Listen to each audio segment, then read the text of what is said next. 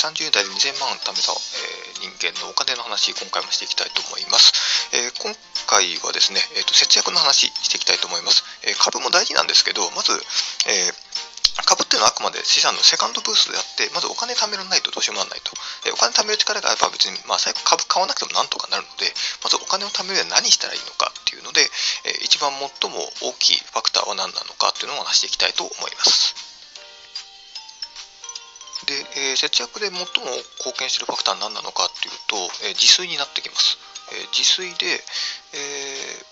大体1日500円ぐらいでなってます。ちょっとうち特殊で、え、職場が昼飯200円で食えるって特典があるので、え、ちょっとそういう職場の、まあ、福利厚生があるので、ちょっとそれ使わせていただいてはいるんですけど、朝と、え、夜は自炊ですと。で、1日500円ぐらいなんですよね。でそうするとまあ1万5000円2万円はいってない感じなんですよ。で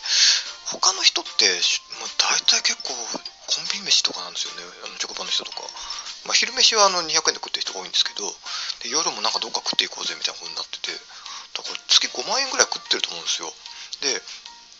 そうするとまあそこでもう他の人と3万5千円ぐらい。3万5千円？3万5千円？2万5千円？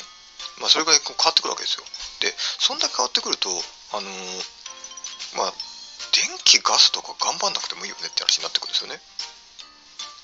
まあ、せいぜい電気ってせいぜい頑張っても3000円ぐらいなんでで節約できる金額として。で頑張ったところですげえしんどいですし。ででまあ食事もしんどくないわけじゃないんですけどまあ3万ならやるよねって話なんですよ。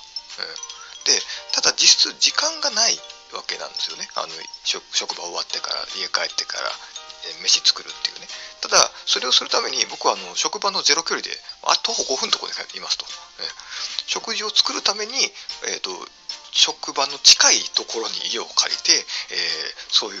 節約のために、えー、家を借りているっていう状況になりますね。でしかもあの都心じゃないんですようちの会社、あの若干田舎のところにあるんで会社の近くなのに、えー、家賃安いんですよ。4万5千とかなんで、あの 2K で4万5千とかで結構安いんですよ。で、だから別にゼロ距離で住んでいいんじゃないのみたいなこと言うんですけど、みんな一息は離れないとっていう意味不明なこと言うんですよ。で、あの、電車乗るのに、そこで30分とかかけちゃったら、もう無理なんですよ、家帰ってから。あの、そんな、ね。で、しかも朝8時ぐらいまで寝てもいいわけですよ。そうなっちゃうと、別にゼロ距離の方がよくねって、あの、なんか、土日とかね、どっか行くのに電車、あの交通費はかかっちゃうんで、それはそれで、まあ、金かかっちゃうのはあるんですけど、あの土日の2日よりも平日の5日間の方が僕の方が大事なんで、で、あの毎日の食費とかの方が大事なんで、そう思うと、ゼロクリーンすればいいんじゃないですかって、東京に住んでる人はこれ厳しいんですけど、でも、まあ、8万とかの家賃とかでも、僕は職場の近くに住んだ方が、食費で結局相殺できるんで、あの、職場の近くに住むっていうことは、それぐらい2、3万くらいの価値があると思うんですよね。えなので、あの、なんか遠くの安いの家賃よりも、あの近場でぼちぼち高いところだったらあの近場で住むっていうことは金銭的にリードがあるので、まあ、あの家賃と相談してみてあの近場に住むイコール僕は3万円の価値があると思ってますので、まあ、そこら辺のそろばんを弾いてみていただいて職場の近くに住むっていうのも選択肢の一つとしてね考えてみていただけるといいんじゃないかなと思います。あと、えー、さっきも言った通り東京で仕事するのと田舎で仕事するのはお金の価値が変わってきます。家賃が安いから。なので、かなり、えー、まあ、家賃はそのバカ高いわけじゃないんですけど、まあ、そこそこ生活リズムとしては裕福な生活をしているような感じの、えー、道になっておりますので、もうこれだけで、えーね、他の人よりも3万5千円ぐらい違うわけですよ。毎月、えー、Nintendo Switch 買えるくらいの金額が浮いてるわけですよ。で、まあ、そういったところをやっていくだけで、まあ、他にもいろいろあるんですけど、通信削ったりとかあるんですけど、もうこれだけでだいぶ違いますので、まあ、あのー、ね、あのー